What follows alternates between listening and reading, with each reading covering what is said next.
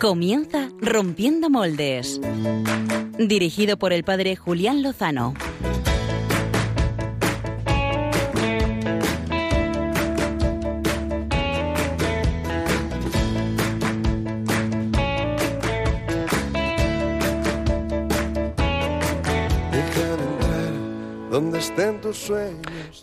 Noches, queridos amigos de Rompiendo Moldes, queridos hermanos de Radio María. Comenzamos el programa y terminamos el domingo, este sexto domingo del tiempo ordinario, que es el último antes del inicio de la cuaresma. Hemos eh, podido vivir eh, pues unos días en los que hemos ido escuchando el día a día de Jesús a través del Evangelio de Marcos y también queremos que Jesús esté en nuestro día a día, acompañándonos estos 55 minutos.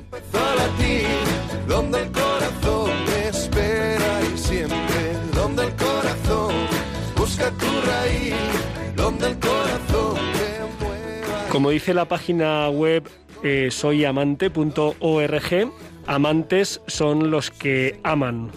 Eh, no los que pues son infieles y tienen relaciones por ahí como pueden, ¿no? Así que hoy en el Día de los Amantes, de los Enamorados, muchas felicidades a todos los que aman, a todos los que aman de verdad, a todos los que aman en la entrega, en la fidelidad, en la fecundidad de sus vidas, que sois millones. Le pedimos al amor de los amores, de la que brota, eh, a Dios mismo, de la que brota todo el amor verdadero humano, que os acompañe y os ayude en la perseverancia.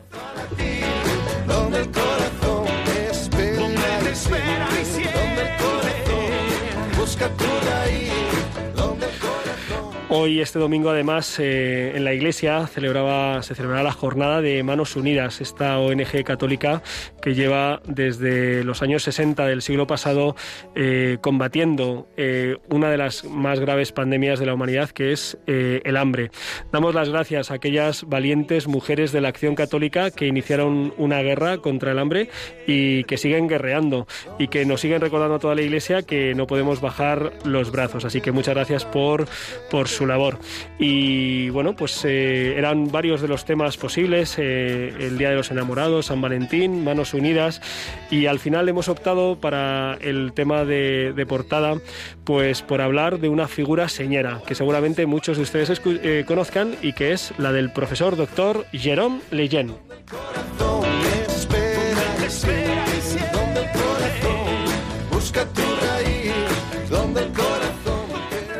Y es que Jérôme Lejeune, el famoso genetista francés del siglo pasado, ha sido declarado venerable por el Papa Francisco, es decir, se han reconocido sus virtudes heroicas cristianas, su fe, su esperanza, su caridad, su entrega, su apostolado como científico. Y queremos conocer mejor esta figura y quién mejor para hablarnos de ella que la presidenta de la Fundación Jerome Leyen en España, la doctora Mónica López Barahona, eh, conocida de esta casa porque durante muchos años llevó adelante un programa de divulgación científica y bioética. Así que eh, tendremos en la entrevista de portada, eh, no al comienzo del programa, sino más o menos en torno a las 11 y 25, 11 y media, podremos hablar con, con la doctora Mónica López Barahona.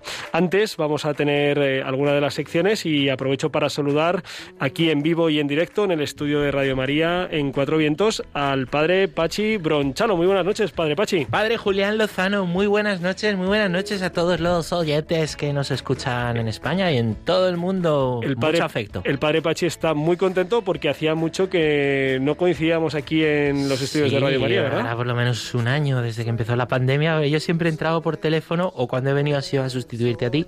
Sí, sí, sí. sí. Así que me alegro mucho. Julián, con el Pues- cristal aquí en medio. sí, sí. eh, ¿Está ahí, padre? Saludamos eh, al otro lado, no del plástico, sino del cristal, a Javi Pérez. Eh, buenas noches. Eh, muchas gracias por llevar eh, la guía de- del programa, la guía técnica, la producción. Y también tendremos al final de, de nuestro programa los destellos de esperanza. Eh, no podremos contar esta noche con los biorritmos porque nuestro compañero Álvaro González está al pie del cañón en la información de la actualidad.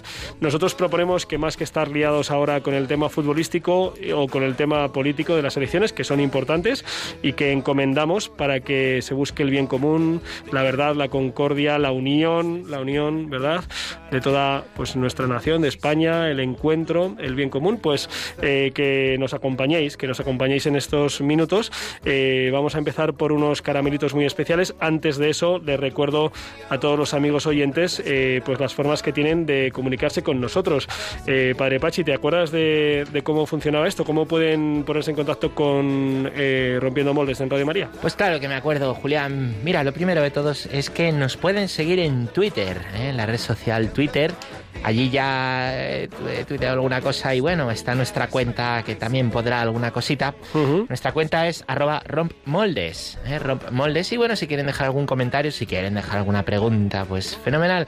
O si no, nos pueden enviar un correo electrónico o lo que viene siendo un email a rompiendomoldes arroba radiomaria.es. Está chupado, pero bueno, te lo voy a repetir. Rompiendomoldes arroba radiomaria.es. Qué maravilla. También está, bueno, sí, nosotros en nuestras cuentas personales pues eh, difundimos eh, los contenidos del programa o preguntamos. Normalmente tanteamos a ver qué gustos, qué intereses tiene la gente. Es verdad que había otras propuestas que, también tenían interés. Hace un año justo eh, se estaba celebrando en Madrid el Congreso de Apostolado Seglar, que, bueno, pues por causa de la pandemia se ha visto truncado su desarrollo e implantación. Tendremos que buscar la forma de, recuperarlo y de implantarlo en nuestras comunidades. Seguro que hay ocasión de, hacerlo. Eh, no quería mm, dar paso a, las secciones sin mandar desde aquí un, saludo muy fuerte a un hombre que está dando un testimonio imponente y que está dando una batalla preciosa a favor de la vida, que es eh, Jordi Sabaté. Que si Dios quiere, a lo mejor podemos contar con él, eh, no tardando mucho aquí en Rompiendo Moldes. Jordi Sabaté es eh, pues un maduro eh, varón eh, catalán, yo creo que no llega a los 40 años, o sea, joven, y que tiene la ELA, esclerosis lateral amiotrópica o algo así perdón por la falta de precisión. Y este hombre que ya a estas alturas, después de seis años de enfermedad, ya solo puede mover los párpados, como, como se están oyendo, los párpados, eh, pues eh, está haciendo una promoción, una defensa eh, de la vida, de la dignidad de toda vida, especialmente de los enfermos, que es digna de encomio y de elogio. Escuchaba el, el vídeo que grabó el pasado día de los enfermos, el 11 de febrero, y ciertamente lo, lo recomiendo por su energía, por su optimismo, por su esperanza, por su amor y por sus ganas. Así que dicho esto y mandado este saludo, vamos eh, sin más a los caramelitos de Pachi Bronchalo.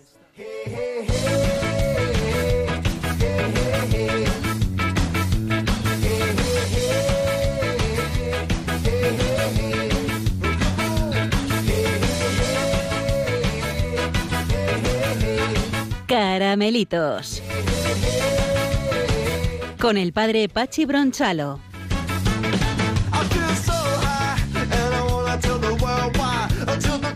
Julián, queridos oyentes, de nuevo lo digo, siempre lo digo al final del programa y esta vez me has puesto aquí delante, acabo de saludar, pero les saludo otra vez. Muy buenas noches. Muy buenas noches de nuevo, se te nota con una energía muy especial, nos tienes que contar de qué te alimentas para llegar al final de la semana y al final del domingo después de haber tenido varias Eucaristías, después de haber confesado, después de haber batallado ahí con los hermanos, los fieles eh, de tu parroquia. ¿Cómo tienes esta energía, estas ganas, esta alegría, hombre? No, hombre, estoy, estoy contento, estoy contento la verdad con, con buen ánimo, con buen ánimo pese a todo. Que Dios, bueno, Dios, imagino que, que, ayuda, que ayuda. Y luego es que también está muy bien lo de estar aquí, ¿no? En, en, la radio, mucho mejor, ¿no? Cuando tengo que entrar por teléfono, como que no sé, estoy ahí con el pijama y la zapatilla de casa, no por la casa, contando historias, pero, pero digo, no sé, no sé bien, no sé bien, porque no... Otra cosa es estar aquí en vivo, en vivo y en directo, ¿verdad? Claro, claro, claro. Así que, bueno, ya sabéis que nos podéis escribir a las redes, a nuestra cuenta oficial, o Juliano a mí, ¿no? Estamos aquí en directo riguroso. Y bueno, vamos a empezar con esta sección de los caramelitos. Hoy quiero daros un caramelito espiritual. ¿De qué, ¿De qué iba hoy el Evangelio, Julián, y la primera lectura, si tuviera que, decir el tema además de Jesús y los milagros. Sí, sí, sí. Bueno, ya saben los oyentes, lo saben bien, que los domingos siempre el Evangelio y la primera lectura están ahí relacionados. están formados. Y entonces, pues sin duda, en este caso era es el tema de la lepra, no cabe duda. Sí, señor, la lepra, ¿no? Entonces se nos cuenta en la primera lectura cómo hay unas prescripciones, ¿no? Muy fuertes eh, pues para el tema de, de los leprosos, ¿no? Que pues ya que la lepra es tan contagiosa, ¿no? ellos pues tenían que vivir apartados del pueblo y tenían que ir gritando impuro, impuro, impuro por la calle. ¿Por qué? Porque la lepra era tan contagiosa que alguien que se acercara a ellos podría contagiarse. Pero claro, esto es una gran humillación. Quizá desde el año pasado hemos empezado a entender qué es esto de estar contagiado y que la gente tenga miedo a acercarse a ti y quizá un poquito mejor podamos entender este Evangelio donde Jesús, eh, que todo lo puede, Dios Todopoderoso, rompe, ¿no? Y y deja que ese leproso se acerque. ¿eh? Puede tocar a ese leproso, estar con él, también con otros leprosos, ¿no? estos impuros. Y pues en Dios que todo lo puede se da también este milagro. Los milagros en el Evangelio de Jesús aprovecho para recordar que no son eh, cuentos, no son fábulas, no son metáforas, son reales, acontecen, suceden, ¿no? Y Jesús va a curar pues esta lepra. Hoy la lepra es una enfermedad muy erradicada, ¿no? En nuestras sociedades, ¿no? Eh, todavía en el mundo hay leproserías, ¿no? En África especialmente, ¿no? O sea que esto no es ajeno. Pero es verdad que todavía nosotros hoy convivimos con la enfermedad, que le voy a contar yo a los oyentes de la enfermedad este año. Eh, convivimos con el sufrimiento, convivimos con la cruz, convivimos pues con nuestros problemas, ¿no? De cada día, trabajo, familia, ¿no? Esas situaciones que, que, pues, pues también muchas veces hacen que, nos sintamos como apestados de los demás o hacen que, que, vivamos tristes, ¿no? Que vivamos pues, pues la vida arrastrándonos, ¿no? Como aquellos leprosos del Antiguo Testamento. Eh, y fíjate, estaba yo pensando, ¿no? Hay, hay enfermedades y hay lepras y hay sufrimientos, ¿no? Que son físicos, pero según como nosotros eh, respondamos y nos Mm, sí, respondamos y nos comportemos ante, pues, ante esas ante esas lepras y males morales que nos acechan, ¿no? Según sea nuestra respuesta, pues podremos tener una respuesta de sanación o podremos entrar en una lepra espiritual. Y de eso iba a hablar yo hoy, en los Oh, caramelitos. Que a ver, a ver. esto era solo la intro de las lepras espirituales. Claro, porque seguramente los oyentes dirán, bueno, pues la lepra, aunque haya alguna leprosería en el mundo, efectivamente Sí, sí, sí, a nosotros no nos toca, pero de lo, lo de las lepras espirituales ha puesto a que, a que algo sí que nos toca. Pues Cuéntanos. según, según vivamos nuestra cruz, podemos caer en la lepra espiritual. Se me ha ocurrido, se me ha ocurrido. eh, Te lo, has, ahí- te lo has currado, y- currado. Y, qué se te ha ocurrido? Ahí se nota que es directo, porque si no hubiéramos cortado, hubiéramos repetido. Y se nota también que es domingo y llevo ya bueno, buen tute, ¿no? Buen tute y buen mus. Bueno, pues eh, se me ha ocurrido buscar en el Antiguo Testamento. Vamos a ver, ¿dónde habla de lepra y de algún personaje en el Antiguo Testamento que, que tuviera lepra o, o que a causa de, de su ser, ¿no? De, de lo que pasa, ¿no? De su, de su modo de obrar, ¿no?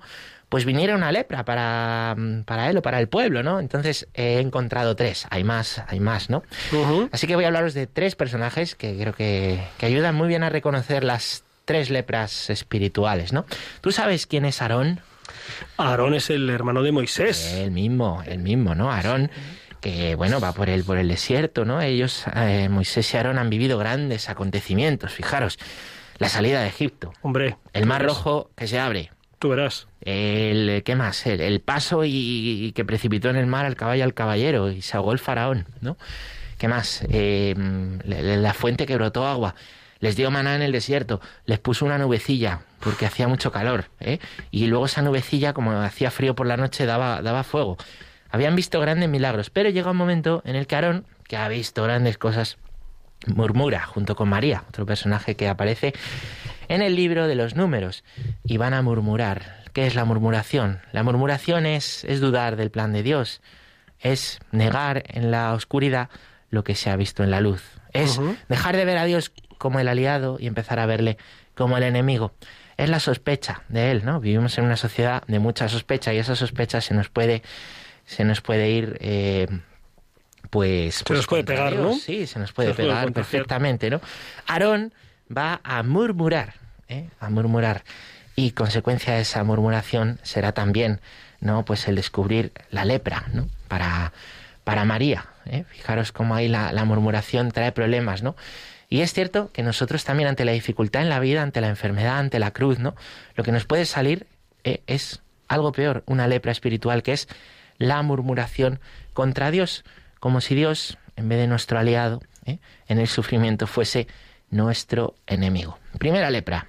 Segunda lepra. ¿Tú sabes, Julián, quién es Naamán? El sirio. El sirio, hombre, claro. El de Paca. Naamán el sirio, que era un rey, ¿no? Este sale en el segundo libro de los reyes.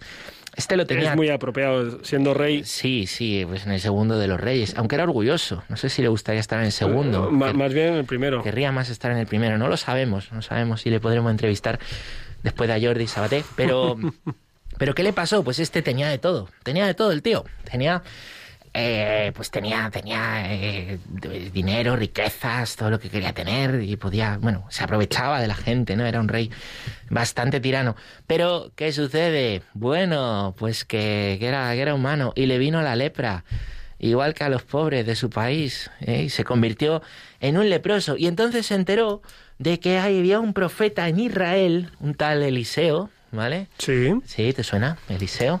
Entonces se enteró que este Eliseo, pues, pues a lo mejor le podía curar. Entonces peregrinó, ¿no? Se fue de su país de Siria a pues a, a, ver al profeta Eliseo. Y el profeta Eliseo le dice, bueno, vale, te vas a curar, tienes que bañarte siete veces en el río de nuestro país, que se llama el río Jordán. El río Jordán es súper conocido para nosotros, el río Jordán es, es muy famoso para nosotros. Eh, ahí, si habéis estado en Jerusalén, seguro que habéis renovado vuestras promesas bautismales, ¿no? Pero, pero, ¿qué sucede en el río Jordán? ¿Qué problema tenemos? Pues que, que en aquella época no era tan famoso, ¿vale? Porque es un río muy pequeño. Sí. Y entonces Naamán va a decir, en el río Jordán, pero, pero, con la de ríos buenos que hay en mi país, y me tengo que meter en este charco. Eso es lo que viene a decir. Y es que es orgulloso, la lepra del orgullo la lepra del orgullo. Tienes ahí algo que te está matando, tienes una cruz, tienes tal, pero no te dejas ayudar, juzgas. Es la lepra que nos sale cuando juzgamos al que nos ayuda, cuando juzgamos a Dios, cuando decimos hágase tu voluntad, pero con la boca pequeña, ¿eh? porque en el fondo lo que queremos es hacer la nuestra y queremos que Dios haga lo que yo quiero, a ver si la voluntad de Dios coincide con la mía, y si no, me enfado. Esta es la lepra espiritual del orgullo de Naamán el sirio, que por cierto finalmente obedeció a Yahvé. Sí. Tercera, ¿vamos bien de tiempo? Sí, vamos bien de tiempo, ¿no? Que, que estaba yo pensando, Na, Sí. Era general, no sé si era Eh, también... he dicho- es verdad, ha era dicho rey. No, es que estaba con el libro, Con de, el los libro de Reyes. los reyes y he dicho, mm, no, no me acuerdo yo, pero era un... En general era un tío muy en majo. general ¿eh? bien, Sí, en general sí. bien. Y, y ¿sabes por qué la confusión? Porque ahora iba a hablarte de un rey. Ah, ¿Te suena, ¿Te suena el rey Osías? El rey Osías, sí, me suena, pero espérate que le ubique. No le termino de ubicar.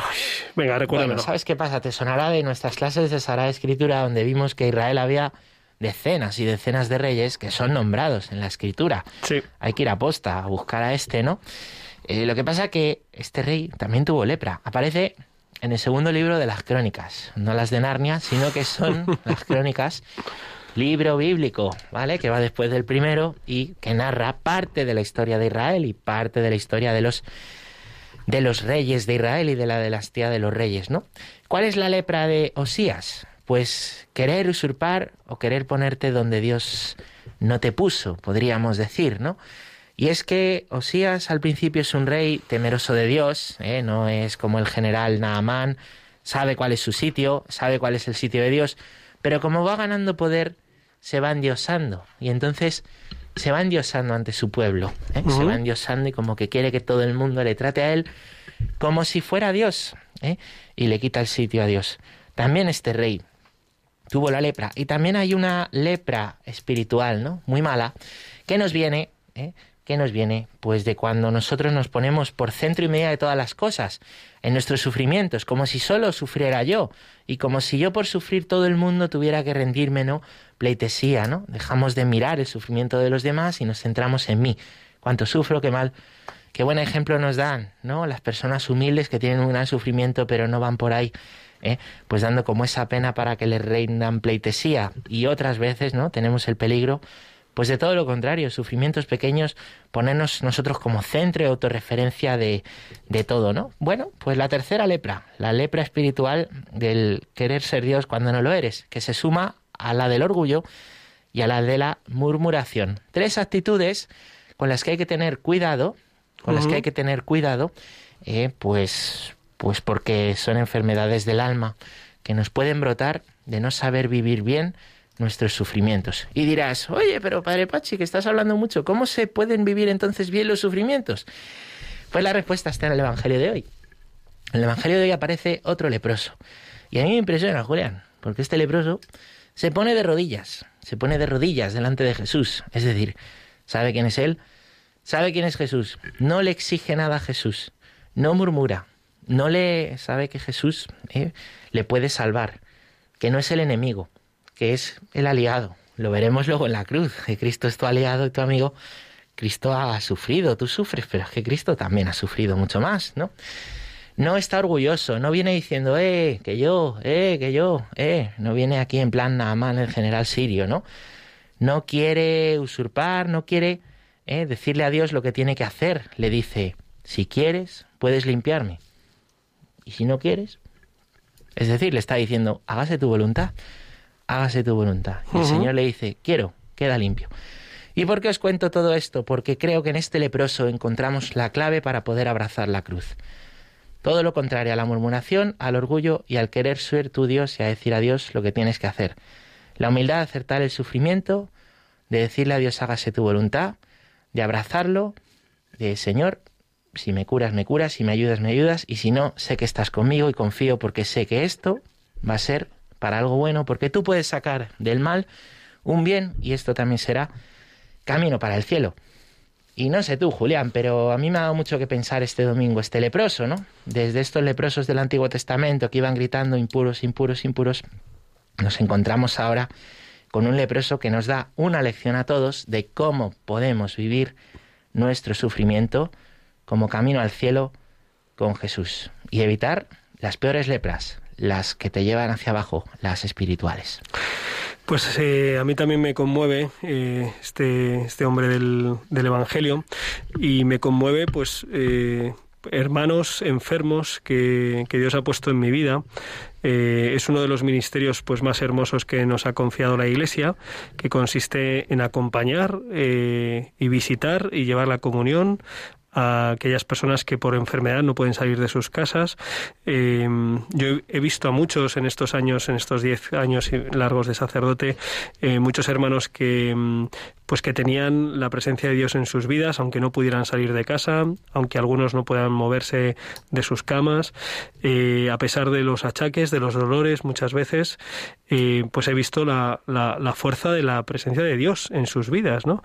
La comunión, comulgar como, como el que se une con Cristo de un modo eh, nuevo, fascinante, profundo, renovador. Y bueno, pues eh, he visto a, los enfermos, enfermos que se acercan a Dios y que Dios les, les permite llevar la cruz, no como una condena, eh, como un hundimiento, eh, sino como una esperanza eh, y como una gracia. Y esto pues eh, es imposible de pensar y de razonar, eh, de decir, bueno, es, ¿te puede un sufrimiento, un dolor, una desgracia acercar más a Dios y acercarte más al, verdadero propósito de tu vida? Pues mm, uno si lo piensa dice, pues seguramente no, porque es una cosa chunga, pero en realidad en la vida es así, es así en muchos de nuestros hermanos. Y también es verdad que no todo el mundo lo vive así y que por eso pedimos para que encuentren en el, en el dolor, se abran aquel que ha venido a sanar y a consolar todo dolor humano. Oye, Julián, y, es verdad, ahora me decías pensar cuánto bien nos hace la gente sencilla que vive así las cosas, que, que a lo mejor parece que, que, que, no, no saben nada y sin embargo tienen fe y saben mucho, tienen sabiduría auténtica, ¿no? Y, fíjate, este leproso le dice Jesús, no digas nada. Y él se lo dijo a todo el mundo, dio testimonio. Y cuánto bien hace, ¿no? El que, el que da testimonio de lo que Dios hace en su vida, el sencillo, ¿no? Y cuánto a alguien que sufre, otro que está sufriendo lo mismo, con su testimonio humilde, se sirve Dios para tocarle, ¿no? Para tocarle. Así es. Pues eh, muchas gracias, Pachi. No sé si querías añadir algo más. Siempre, gracias a ti. Nada, encantado. que Tengo ganas de que hablemos de Jerón León. Muy bien, pues hablando del, tema de la enfermedad, de acompañarla, pues el pasado 11 eh, de febrero eh, aquí, en, en, la Catedral de la Almudena, en la, en la, ciudad de Madrid.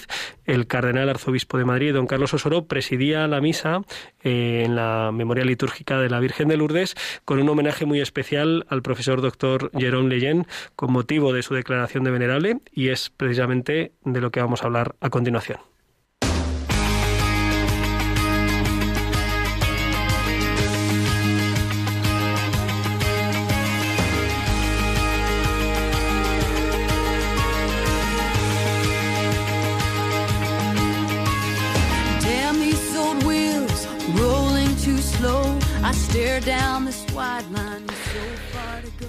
Contamos esta noche con nosotros, eh, no por primera vez y esperamos eh, que tampoco sea por última vez en Rompiendo Moldes, con la eh, doctora Mónica López Barahona. Ella es doctora en ciencias químicas con la especialidad de bioquímica y biología molecular.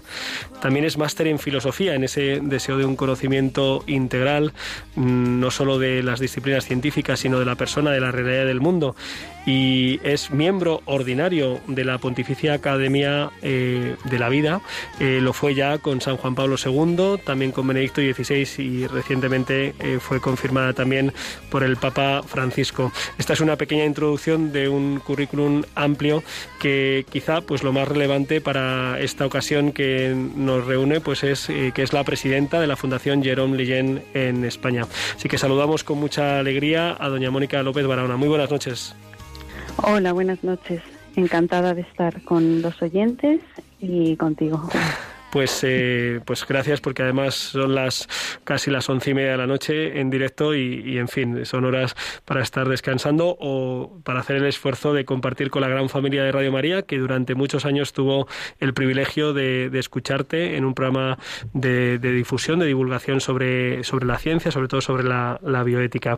Y queremos hablar pues de esta gran figura eh, profundamente ética y un gran científico y un gran humanista y un gran cristiano, como pues nos, nos acaba de, recordar y acaba de declarar el Papa Francisco a, a la luz del estudio sobre su vida y sus virtudes. Y Quizá podríamos hacer como un recorrido sobre la figura de Jerome Leyen eh, y lo hacemos pues de la mano de, doña Mónica.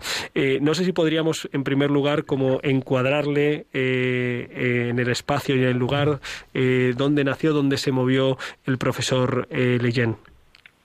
Sí, em, bueno, él nació en el año 1926, muy cerquita de París y eh, empezó a, bueno, a estudiar la licenciatura de medicina inspirado por un libro que, que leyó de Balzac que se titulaba El médico rural. En el ánimo de desarrollar una medicina pues como un médico de familia como un estilo de este de este libro que fue su inspiración pero bueno no es lo que el señor tenía preparado para él. Eh, terminó la licenciatura de medicina conoció a su mujer, a Madame Lejeune Vierte, una eh, persona extraordinaria que se fue al cielo en mayo de 2020, hace muy poquito la conoció en la biblioteca cuando ambos eran estudiantes. Interesante, interesante. Hay que tomar nota porque muchos que nos están escuchando dicen, bueno, la biblioteca, la biblioteca da para, más a la biblioteca. para, para mucho. la biblioteca da para mucho y a ellos les dio para mucho, efectivamente. Madame Lejeune, bueno, con quien me, me ha unido una amistad, mm, la verdad que muy bonita, me contaba cómo, cómo fue eh, aquella, aquel primer encuentro. Ah, cuéntanos, cuéntanos eso lo sabe poca gente.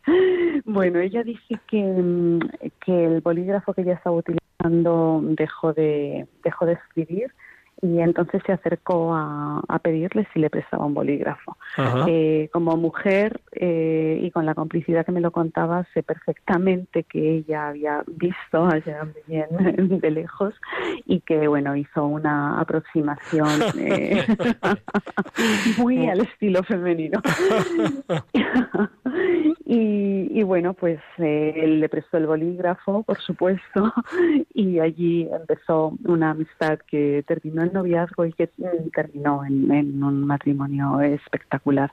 Ella era protestante, se convirtió al catolicismo eh, para casarse con él, pero, pero convencida, no para, sino que primero se convirtió al catolicismo y luego eh, se casaron.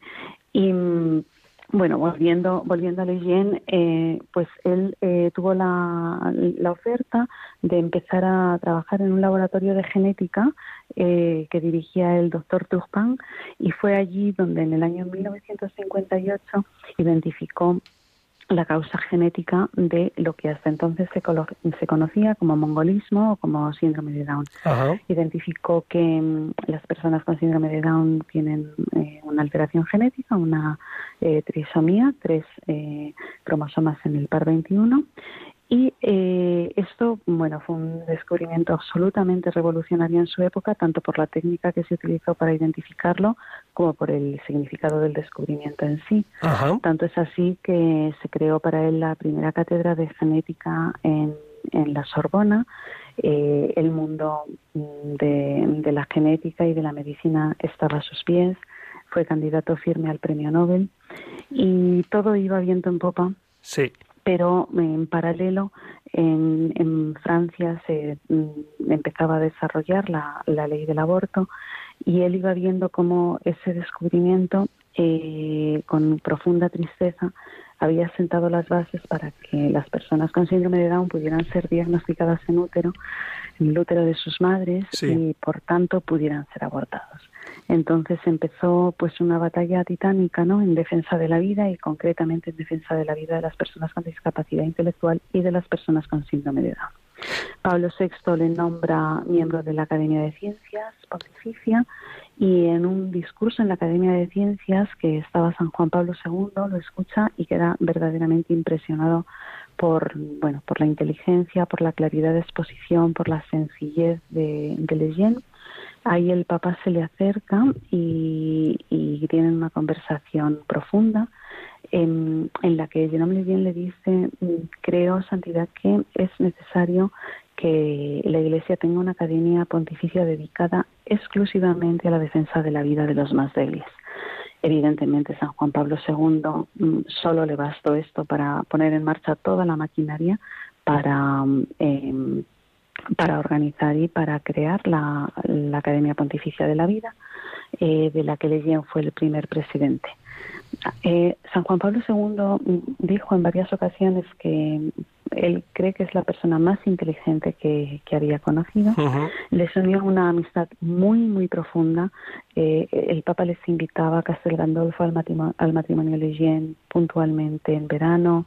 Madame Lejeune contaba, bueno, lo que eran aquellos encuentros, hay infinidad de anécdotas, pero eh, bueno, lamentablemente Lejeune eh, falleció de manera eh, muy rápida como consecuencia de un cáncer de pulmón fulminante y en el año 1994 eh, nos dejaba, dejaba la presidencia de la Academia Pontificia de la Vida y el Papa eh, Juan Pablo II, en la Jornada Mundial de la Juventud en el año 97, en París, pidió al protocolo que se desviara, eh, que se alterara lo, establecido y poder visitar la tumba de uh Y bueno, eh, con algunas reticencias, pero finalmente fue posible y fue a rezar ante la tumba de Leyen, también de la mano de su viuda, eh, ella me decía, bueno, yo creo que esto fue un gesto de San Juan Pablo II no de la amistad que tenía con Jérôme, ¿no? que, que era mucha, me decía eh, Madame Lejeune, pero el papá tenía muy buenos amigos por todas las ciudades y todos los países del mundo que visitaba. Yo creo que el venir a rezar ante la tumba de Lejeune fue una manifestación más del compromiso con la defensa de la vida de San Juan Pablo II.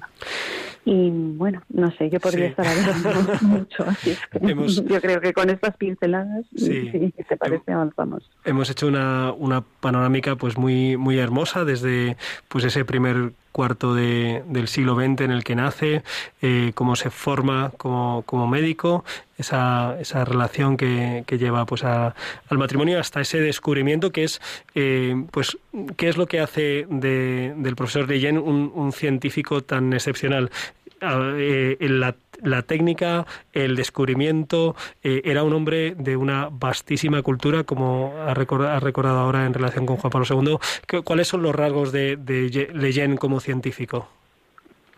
Bueno, la verdad es que es una inteligencia excepcional. Él aúna lo que es la investigación básica, la, genética, que entonces en, medicina no era bueno, una especialidad, eh, con la clínica, ¿no? Em, él es, es capaz de, de, llegar a esa síntesis en la que sabe identificar la causa genética, sabe llegar a la, a la biología molecular como a los entresijos del laboratorio, pero luego sabe también tener esa traslación a la clínica y ese trato con, con el paciente, esa empatía con los que él llamaba sus pequeños, que, que le hizo un médico único, ¿no? Vio a más de 9.000 personas afectadas de síndrome de Down a lo largo de su vida y eran desde luego su motivo y su razón de ser.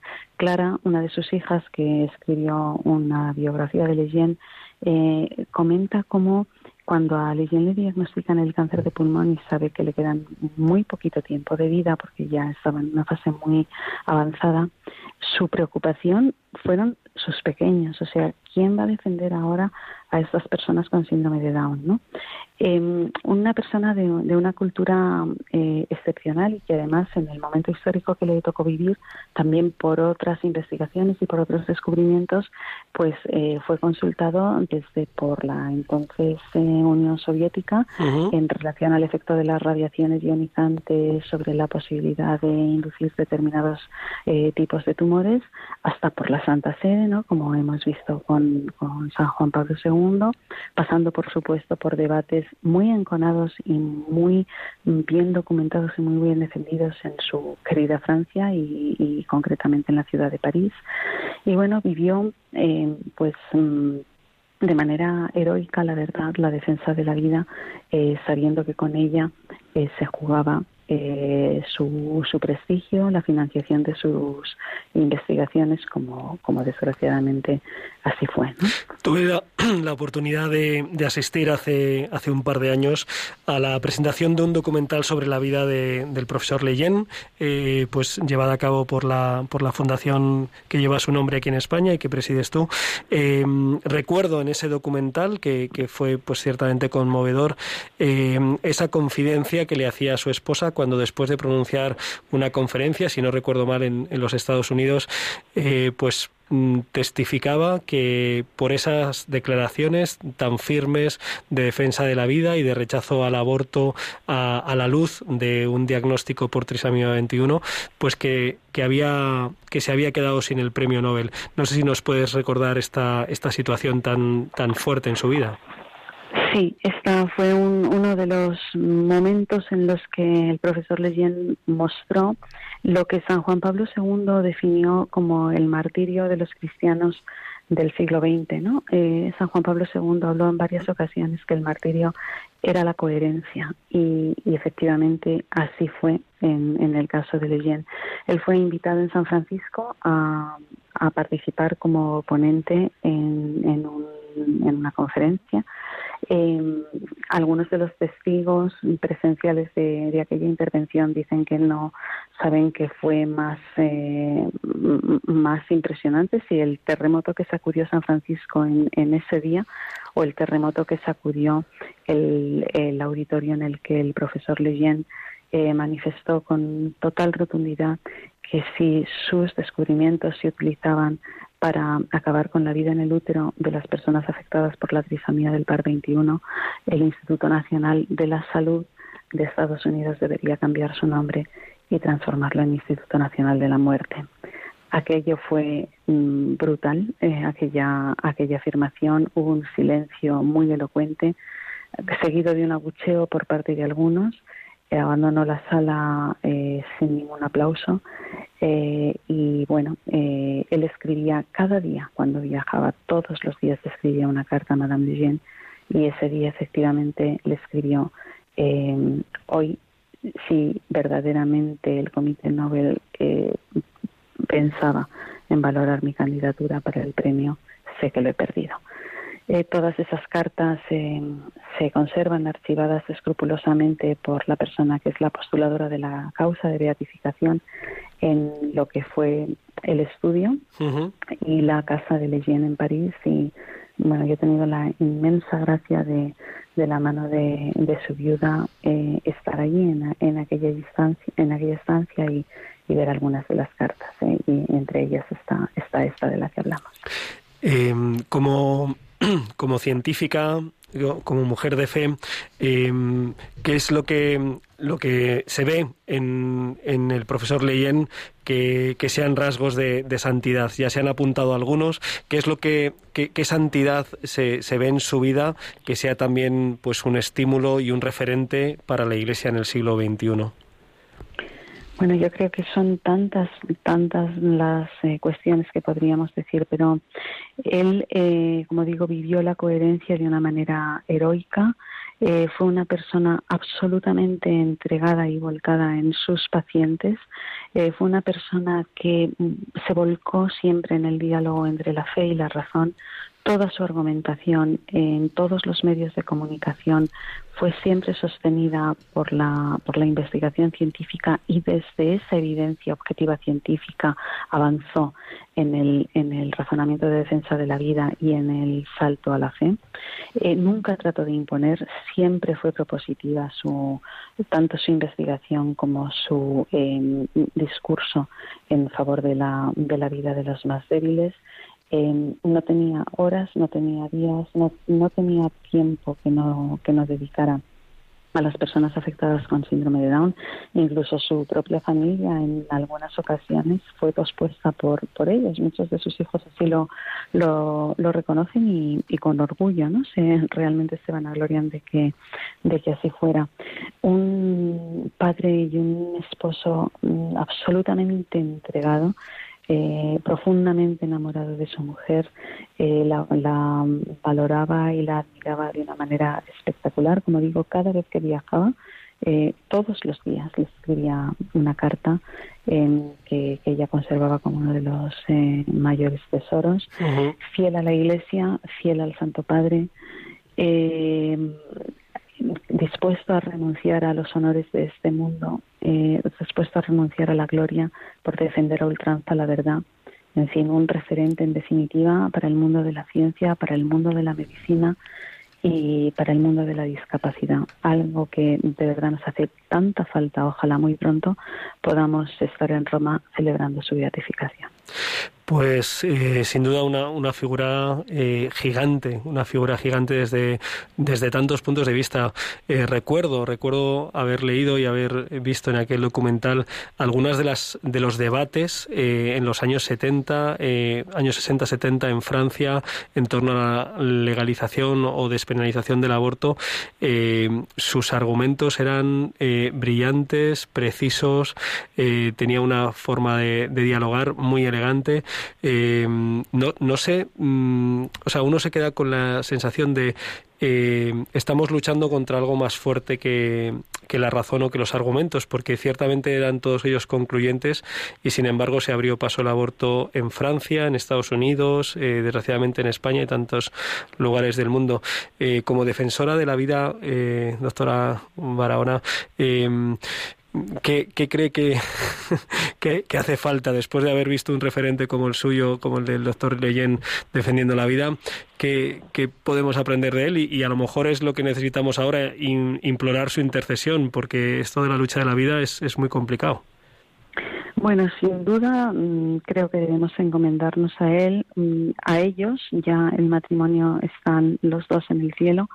Eh, yo creo que sí, su intercesión es, es es clave en, el momento histórico que vivimos, pero también creo que como cristianos no podemos callar, cada uno en nuestro, en nuestro lugar y cada uno desde, desde el sitio en el que el Señor nos quiere, pero no podemos callar ante eh, ante la cultura de la muerte que, se trata de imponer, tanto en materia de aborto como en materia de eutanasia. Eh, a veces la sociedad parece anestesiada y yo creo que las voces a favor de la vida no tienen que dejar de escucharse.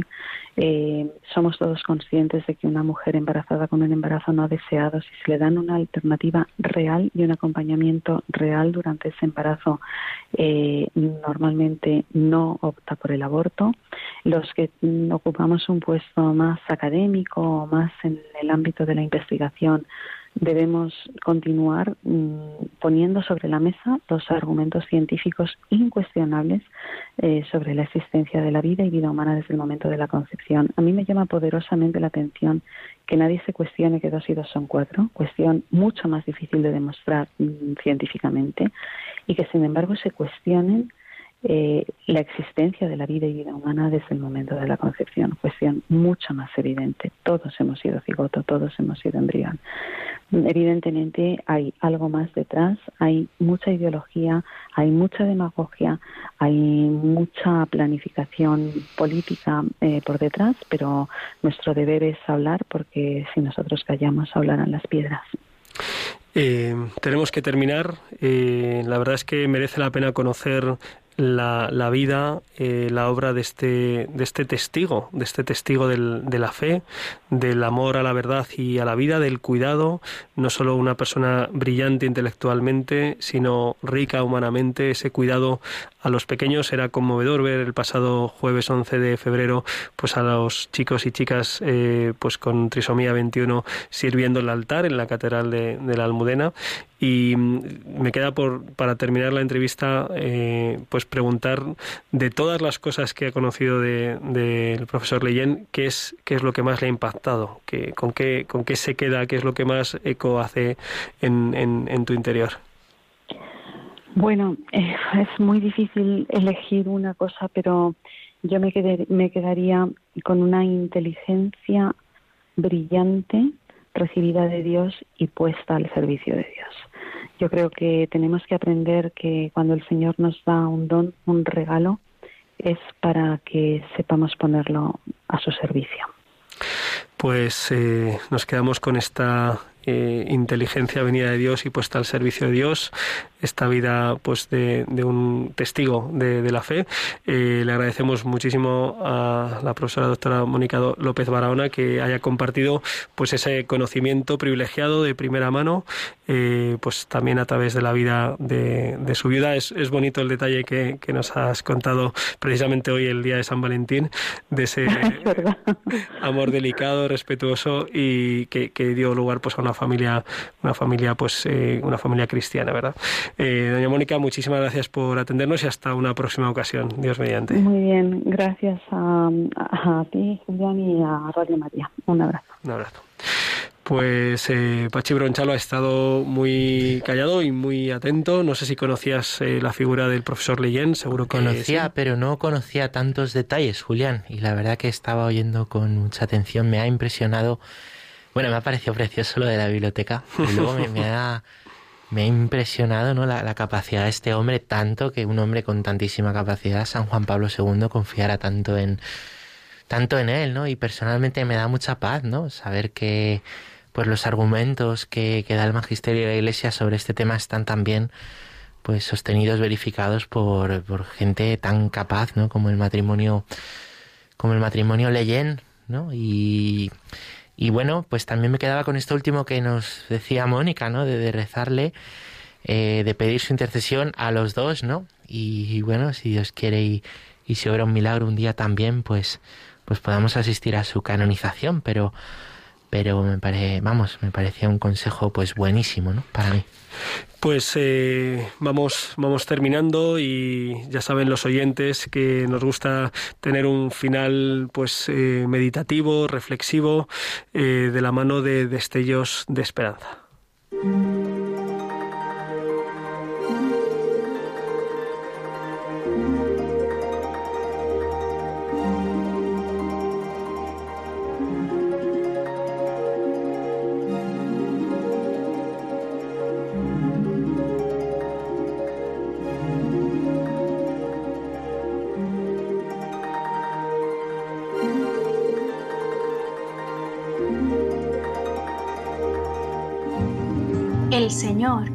Puede liberarte.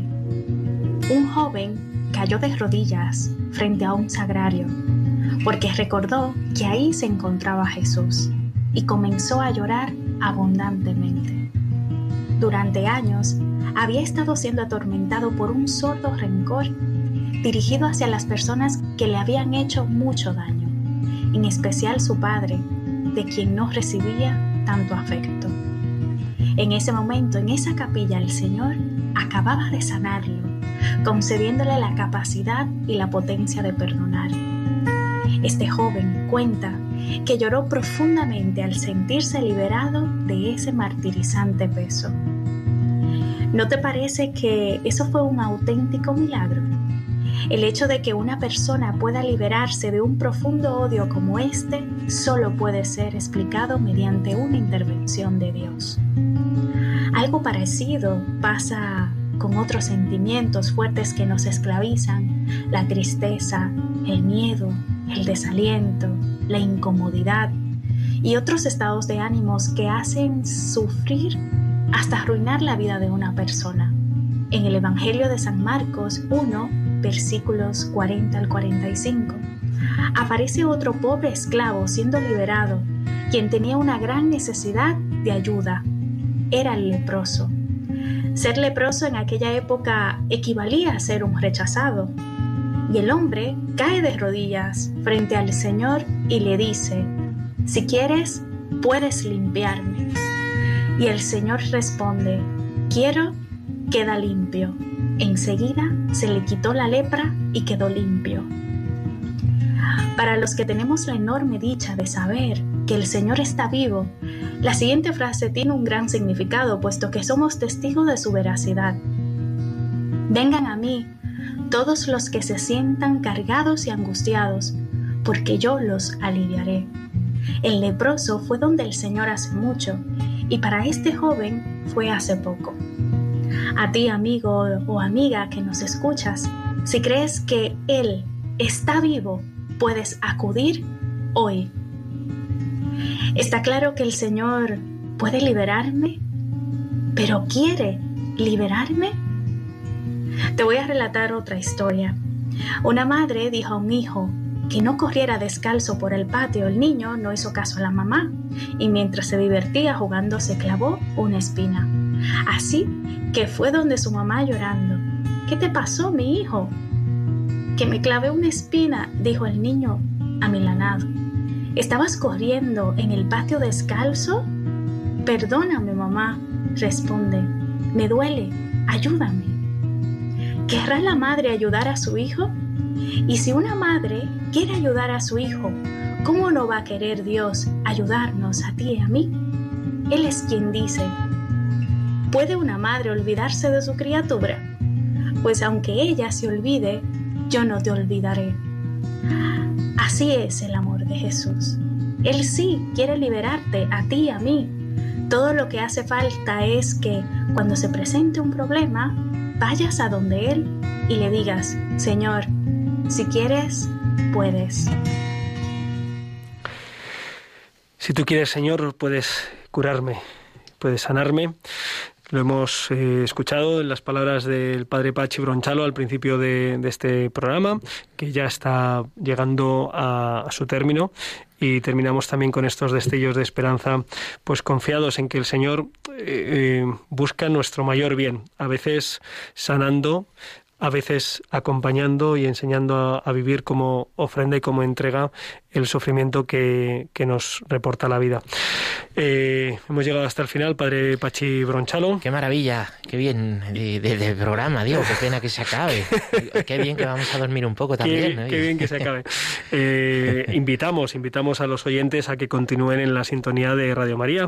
Ahora continúa el programa La aventura de la fe, que ciertamente, siempre lo digo, lo es, lo es. Apasionante. Es apasionante. Eh, le contaba ahora al padre Pachi Bronchalo, pues que en unos días es impresionante lo que uno ve mm, como testigo de la acción de Dios, de los sufrimientos del hombre y de la acción de la, de la gracia.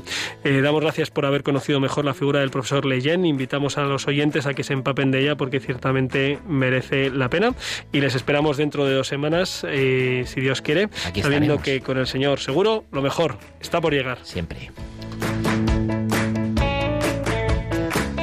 Han escuchado en Radio María Rompiendo Moldes un programa dirigido por el padre Julián Lozano.